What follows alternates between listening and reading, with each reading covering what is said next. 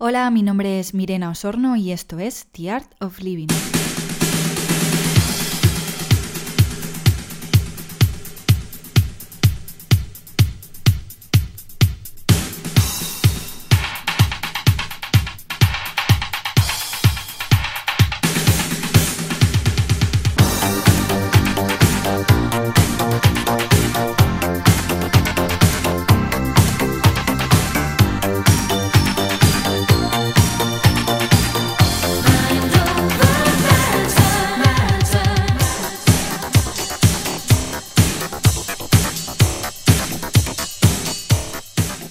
Gustaría dar continuación al tema de la mente dividida, un tema que ya salió en el anterior episodio y que también menciono en el último artículo que he escrito para Bain Magazine sobre el problema mente-cuerpo. Es un hecho que nuestro cerebro está constituido por dos hemisferios, el derecho y el izquierdo. El psiquiatra escocés Ian McIlgris ya habló largo y tendido sobre ello en su libro de 2009 The Master and His Emissary, The Divided Brain and the Making of the Western World, pero como veremos a continuación, esa división parece ir más allá de la materia, o incluso puede ser el origen de la misma, como parecen apuntar algunos textos. Como ya vimos en el anterior episodio, el verbo pensar viene del latín pensare, y este dependere, que significa colgar o pesar, en el sentido de comparar dos pesos en una balanza, por lo que la propia palabra ya habla de una acción dual. Pero pensar no es la única palabra que demuestra que la idea de mente dividida está presente en nuestro inconsciente desde el inicio. Aunque la gran mayoría de palabras muestran esta dualidad, el ejemplo más evidente lo podemos encontrar en el neologismo esquizofrenia, proveniente del alemán Schizophrenie, nombre acuñado en 1908 por el psiquiatra suizo Eugen Bleuler para referirse a esta patología.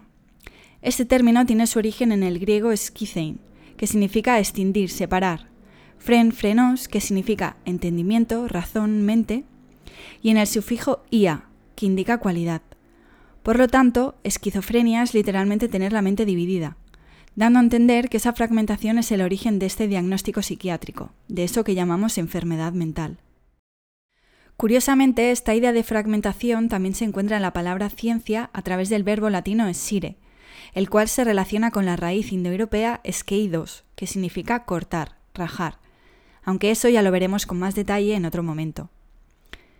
Si bien desde la ciencia mainstream aún no se ha podido demostrar cuál es la relación entre mente y cerebro, las teorías materialistas cada vez parecen menos probables, en favor de aquellas que se encuentran más cercanas a los principios fundamentales de la espiritualidad universal. Para los que no estén al tanto, la visión materialista es aquella que defiende que la mente es una propiedad emergente del cerebro. Esta es la definición oficial, entre comillas aunque en la RAE se sigue definiendo como potencia intelectual del alma. Por el lado más espiritual, en cambio, el cerebro se entiende más como un receptor y la mente como aquello que todo lo contiene. Es desde esta visión desde donde surge la idea de separación, fragmentación o división de la que hablamos.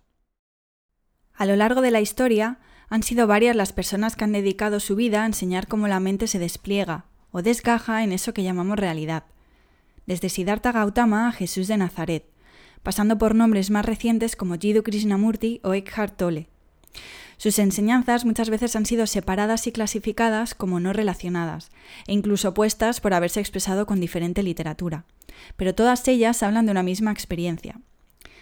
Tal y como explica un curso de milagros en la introducción incluida en el apartado dedicado a la clarificación de términos, este no es un curso de especulación filosófica, ni está interesado en una terminología precisa. Se orienta únicamente hacia la expiación o corrección de la percepción. El medio de la expiación es el perdón.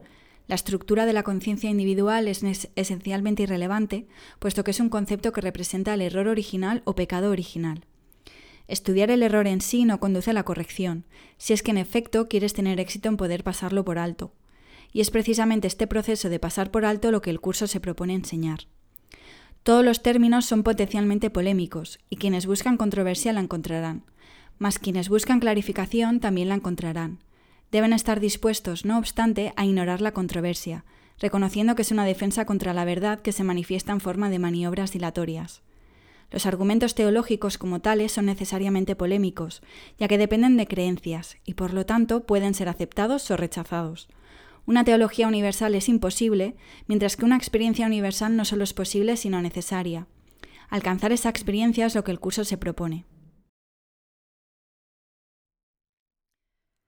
Ese error original al que se hace mención es la caída del hombre narrada en el Génesis, la cual es una alegoría de la separación o división de la mente.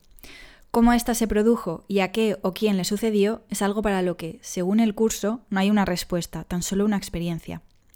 Más allá del sueño de Adán, la idea de que el mundo es un sueño o una ilusión siempre ha estado ahí. Según el hinduismo, la realidad fenoménica no es más que eso, Maya, en Occidente, Pedro Calderón de la Barca ya lo advirtió en el famoso soliloquio de Segismundo en La vida sueño. Y William Shakespeare dijo que el mundo es un escenario, y todos, hombres y mujeres, son meros actores. Todos tienen sus entradas y salidas, y cada hombre en su vida representa muchos papeles. Sea como sea, esa realidad la tenemos que vivir de igual modo. Estamos condenados a experimentarla. Si bien no podemos cambiar el mundo o escapar de él, lo que sí podemos es aprender a distinguir lo que es real y lo que no, entendiendo primero lo que no es real lo que es producto de nuestro pensamiento, para así poder percibir lo que simplemente es.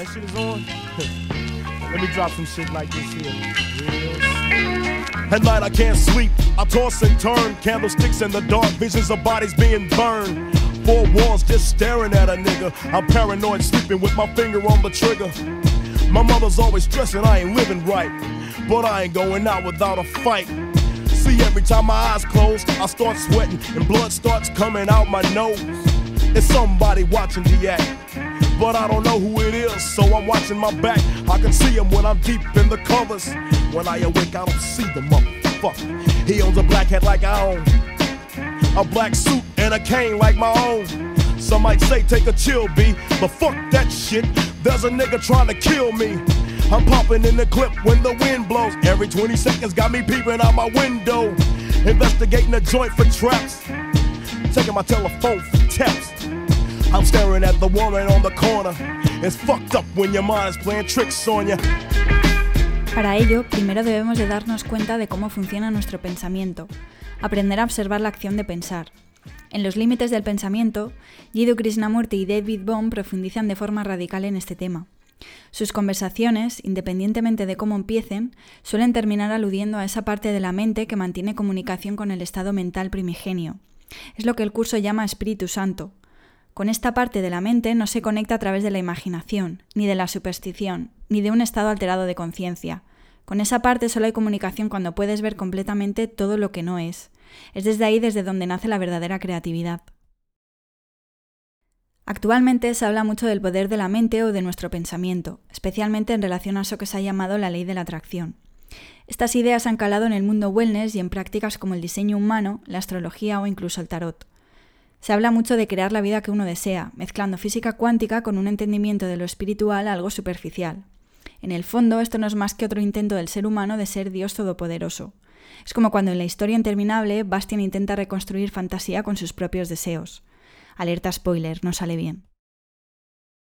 Si realmente queremos estar sanos, ahora que tanto se habla de salud mental, primero vamos a tener que ser muy honestos con nosotros mismos con respecto a nuestros objetivos, a aquello que nos mueve.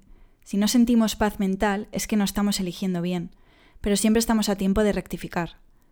Como dijo Jesús en la Biblia, y conoceréis la verdad, y la verdad os hará libres.